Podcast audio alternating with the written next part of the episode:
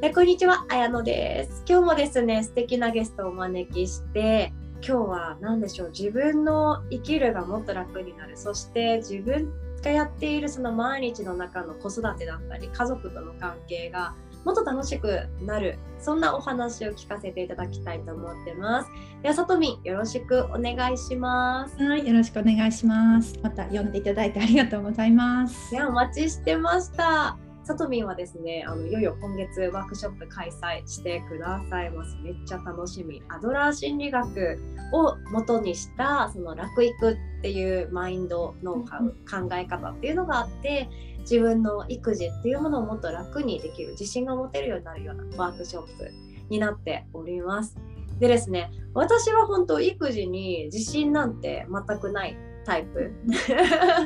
で楽しんでやりたいしいいお母さんでいたいし可愛くありたいし綺麗でありたいし楽しくなんていうかウキウキしながら育児したいんですけどなんか自分の感情の波ってあるじゃないですか。うん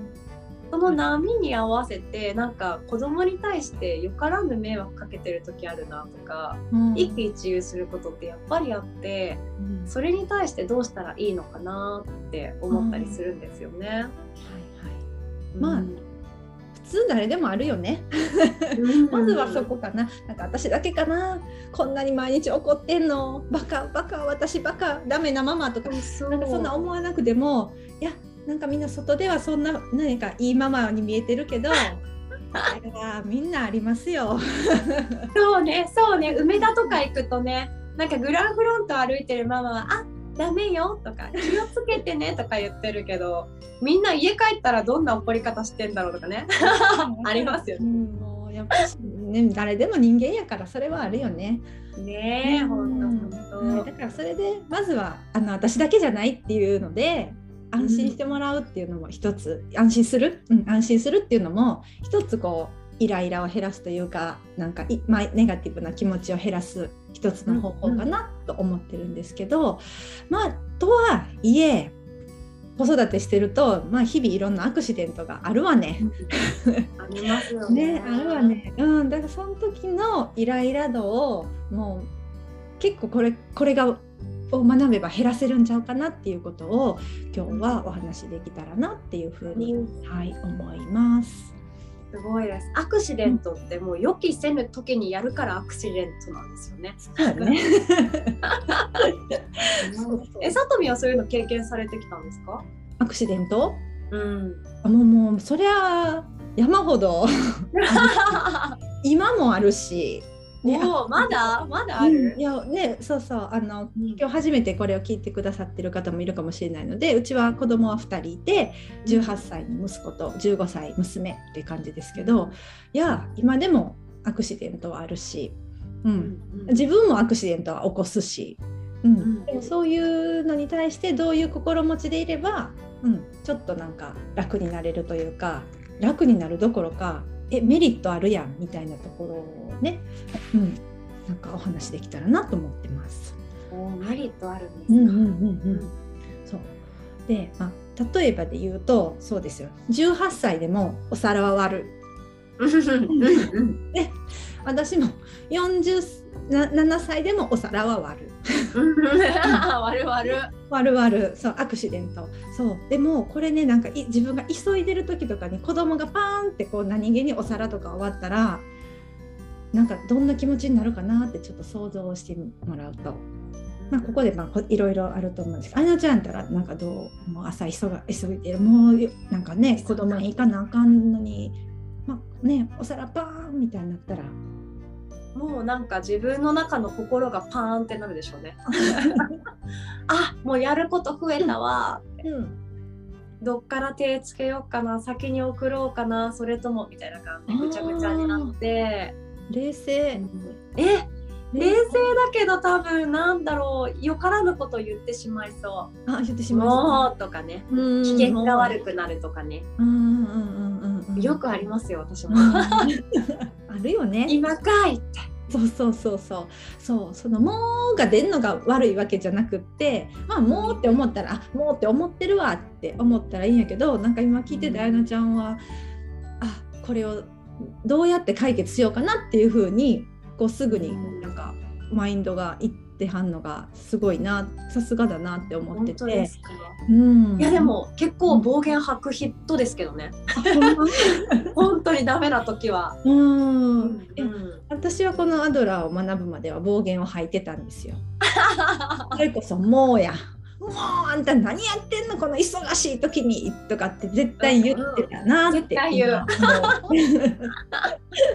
そうでこれを学んだこのアドラーをね学んでからはもうって感じるのはまあいいんだけど、うん、なんかそれを子供にぶつけたところで何のメリットもないどころかデメリットだらけやなってのを感じたんですよ。うんっていうのは「もう!」とか言ったところでお皿は元には戻らない。うん、当たり前やね。うん、で ピコンってくっついてくれるわけじゃない。うん、それと、あとやっぱり「もうあんたは何何何やってんのよ!」って言うとやっぱ子供が「はあ僕ってダメや」とか「私ってダメや」って自分に罰をつけちゃう。うんこともあるよねってやってしまってるかも。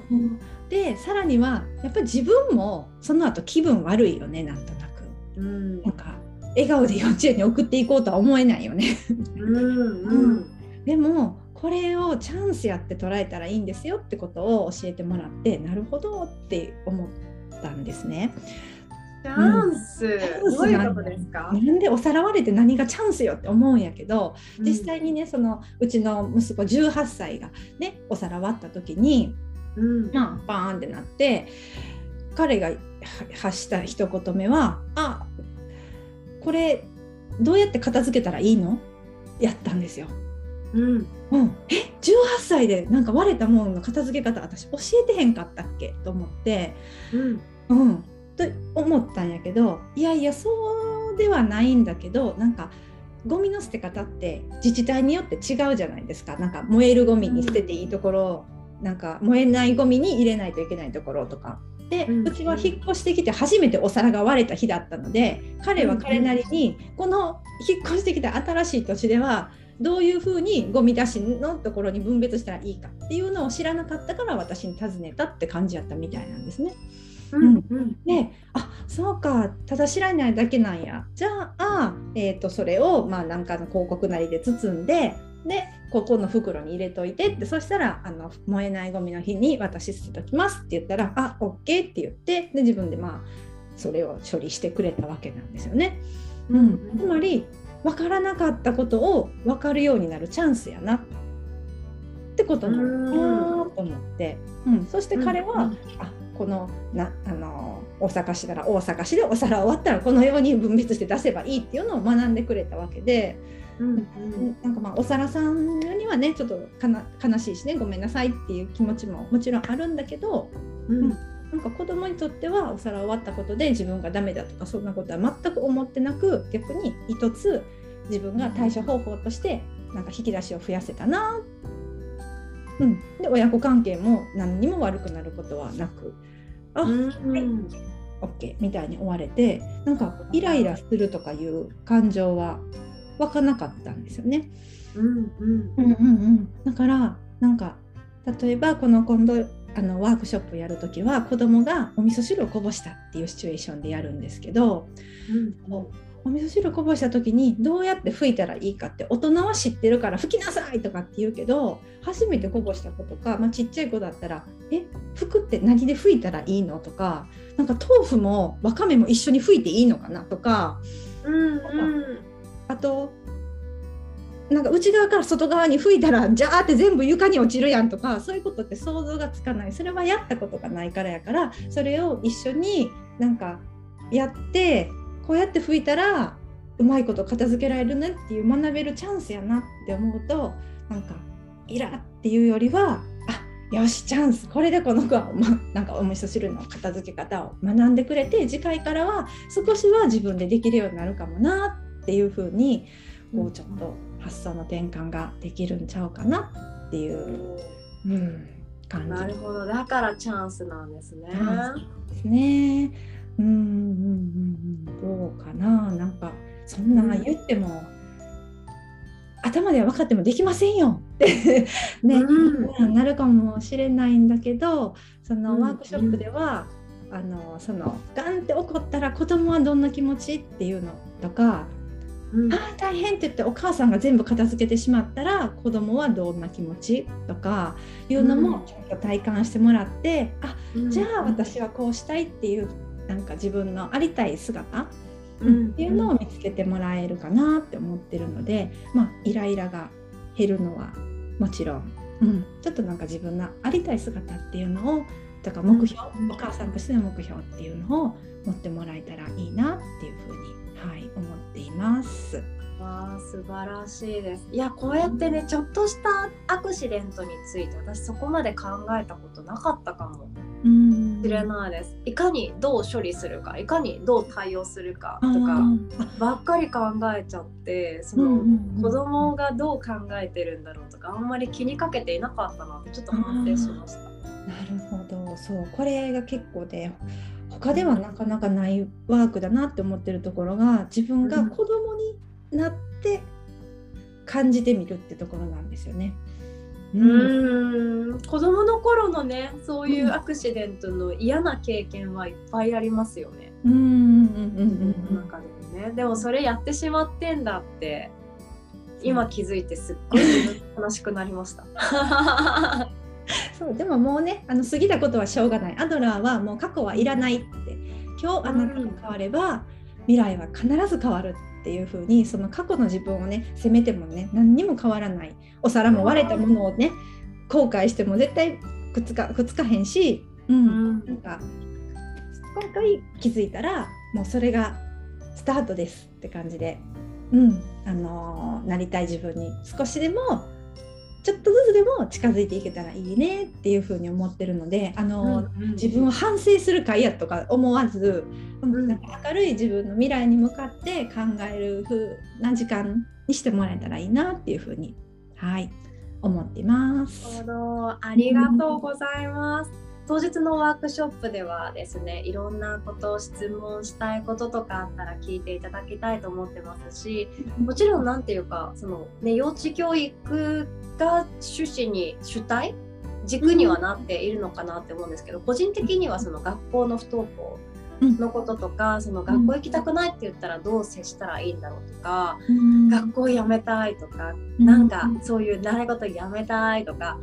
そう思った時にどういう接し方したらいいんだろうとか相談したいなってことに思って。で、はい、ね、そんな話も聞けたらなと思っています、はい、人生の中でイライラの時間が減れば減るほど私たちは自分の時間が増えていくし幸せだって感じられる楽しい時間が確実に増えていきますので、うん、いや本当将来の未来のね自分の有意義な時間をゲットするためにも今回のワークショップは是非ともご参加いただけたらなって考えてます。人生変わりますね。考え方が変わるってすごい大きいことですよね。そうですね。でそれを見て、うん、そういうお母さんを見て子供ってなんかやっぱりアクシデントの時にあこうするんだっていうのを自然と学んで、くれると思うんですよね子供は。うんうんうんでも先に進む力ってその親元って離れてからは本人がねどうやっていくかですもんね、うん、そこの力がそのうちの中で作っていけるってすごい大きいなって思いました。うん、はい、ただねありがとうございます。はい、ということで当日一緒に学びたいことがある方そしてこんな質問どうなんだろうこんなことを私よく怒ってしまうこんなイライラはどうしたらいいんだろうっていうご質問もですね当日は解消できたらいいなって思ってますので自分の生き方考え方を変えていきましょう。ではさとみありがとうございました、ありがとうございました。